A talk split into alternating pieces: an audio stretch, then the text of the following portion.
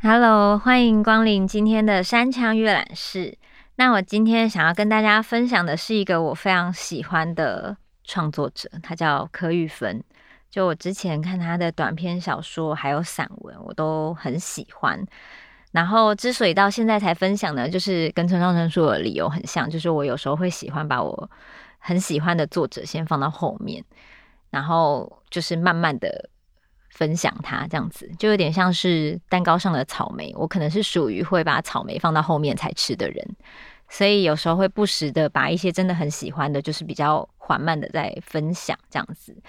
那今天就想要来读读呃柯玉芬老师的散文。那这本散文集呢叫《浮生草》，然后我是在一个二手书店找到的。然后它就是因为我记得我在网络上找的时候好像有点绝版吧。然后那个二手书店找到这本书呢，它其实还被包了书套。所以我觉得有时候。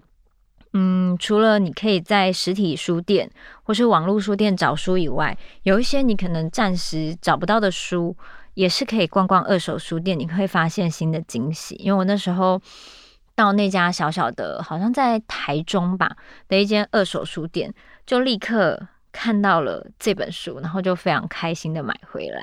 就是对，因为就很喜欢柯老师的作品。嗯，那我现在要来念其中的一篇。短短的散文，这篇散文叫做《浮光》。图书馆的阳光看起来非常永恒，因为书册有顶天立地的脊梁，他们都在脊梁上写了自己存在的理由，名正言顺。尽管岁月沧桑，也不改其志。少年男女大概受到这样坚定安稳的盟誓感动，总喜欢在这里谈恋爱。任何年代都一样，有时候这些青春的卿卿我我和趴在桌上流口水睡着一样忘我，那种旁若无人的自在与黏腻使人不安，倒也不是因为有碍于公共观瞻这样的堂皇理由，而是因为众人都知道，他们一旦清醒过来，看清自己的样子，一定也是感到难为情的。其实图书馆有阳光直晒进来的角落不多。因为书是晒不得的，那些靠近窗子边缘的架上书，仅仅是沾了一点阳光的边，也都泛白，像是一旦见了光就破了光阴封存的魔咒，就难挡岁月的洗刷。靠窗的位置都是阅读区，坐在阅读区的女孩子也总是想办法躲在阴影里，躲太阳，也像是在躲光阴。一个男孩子支椅斜倚在阅读区的桌上，一小节阳光晒着背脊，奶油色的毛衣在阳光下看起来很暖。这是期末考周寒流来袭的冬日早晨，图书馆来来往往的都是面带倦容的学生。他不断打哈欠，眼神涣散，看着摊在桌上满满的数学公式课本，像是看着一张无聊的广告传单。他维持同样的姿态许久，奶油色的毛衣像是要被阳光给晒融了。后来，一个长发女孩子走过来，男孩忽然就醒了。他把椅子旁边上占用位置用的背包拿开，让女孩坐下，那是晒不到太阳的角落位置。女孩很高兴：“你怎么知道我要占这个位置？”男孩说：“我当然知道。”女孩坐下来问说：“你考得好不好？”男孩没说话，只是耸耸肩。女孩说：“怎么办？我考得好糟哦。”说罢，双手搁在桌上，整个人趴着，面对男孩，脸上却笑得很开心，一点也没有考不好的模样。男孩也顺势趴在桌上，面对他，笑得非常迷蒙陶醉。阳光一点一点地退出男孩的背脊，光线中有微微的浮尘向上漂浮。两人维持这样的微笑对望的姿势不动，也不依偎在一起。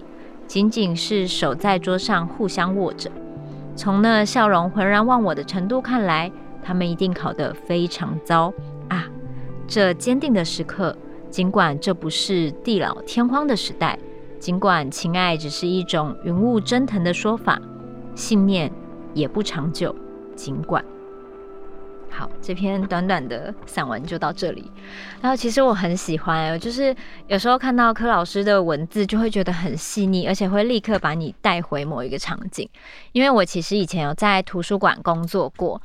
那图书馆在我们学校的确不是那种会有很多人去的地方，因为它要保持安静，然后图书馆也不能饮食啊、喧哗什么的，所以其实会去图书馆的人真的不多。那有时候大家去图书馆可能只是为了借一些就是上课要用的书，那借完也就走了。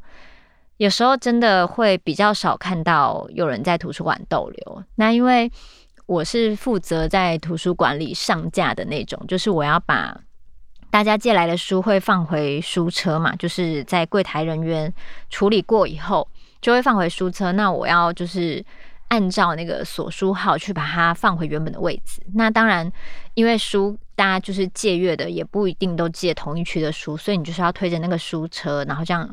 一层一层的书架去选，把它们放回原本的位置上。那这个工作呢，其实它算是一个很安静的工作，然后也是很需要耐心，因为你就是要一直找书这样子，然后要对那个数字，把书放在这个前面、这个后面之类的。然后因为图书馆大部分都没有人，但我后来有发现一件事情，就是。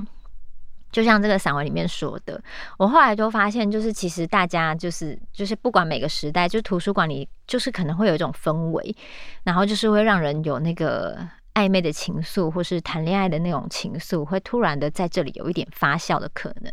有时候我会在图书馆里面撞见，可能本来你完全没有想过他们两个会一起出现的人。然后，但是那个撞见，也就是因为图书馆很安静，所以大家也就是眼神匆匆一过，就觉得哦，他们可能是在找书吧。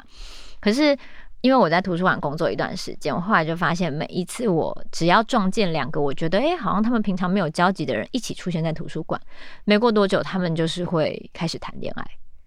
那但是因为我是在工作，我不可能去看人家怎么发展的。我只是突然会撞见某某两个平常好像可能不同班级或是不同年级，然后平常感觉也不是因为什么特别同组报告的可能，然后但是他们竟然会一起出现在图书馆。没过多久，他们就会就是宣布他们的恋情。那我在想，因为我不可能就是像纪录片一样在旁边观察嘛，毕竟我要赶快把书放回去。那我在想，我没有看到部分，就像柯老师写的散文那样，就是这些隐隐的、小小的，如浮光、如微尘、如阳光的阴影、亮面与暗面中，这些酝酿的情愫，大概就是长这样子。所以柯老师的文字帮我补足了那些我不小心撞见的，可能在酝酿的暧昧的瞬间。所以我后来都觉得，在图书馆工作，其实有有时候会提早别人一步知道很多小秘密。但这个当然也就是我工作的小乐趣啦，因为那个地方真的太安静了。除了书以外，有时候难得遇到人，也都会对彼此产生一点好奇。那也推荐大家就是读读柯玉芬老师的散文作品。那那我也很喜欢他的小说，所以就是推荐大家一个我非常喜欢的创作者。然后在这边也想要跟大家分享一下，就是。呃，我我有持续收到一些就是 feedback，就是可能大家会留在 Apple Podcast 上。那我今天来朗读其中一个 Podcast 留言，他是给了五颗星。他说：“仿佛来到另一个静止的时空，很贴合我这次念的散文，就是某个静止的时空。”他说：“听于涵朗读日间演奏会散场时的片段。”空气和时间好像突然凝结了，细微的情感在心里泛起涟漪，很有冲动，想立刻找来看。谢谢于涵的推荐。好，我希望大家都有被我就是 怂恿，就是立刻找这本书来看的那个就是魔力，这样子，这样我就会继续把我的喜欢推荐给大家，或是我觉得读了以后可能很有。让我觉得很疗愈的书，也都会推荐给大家。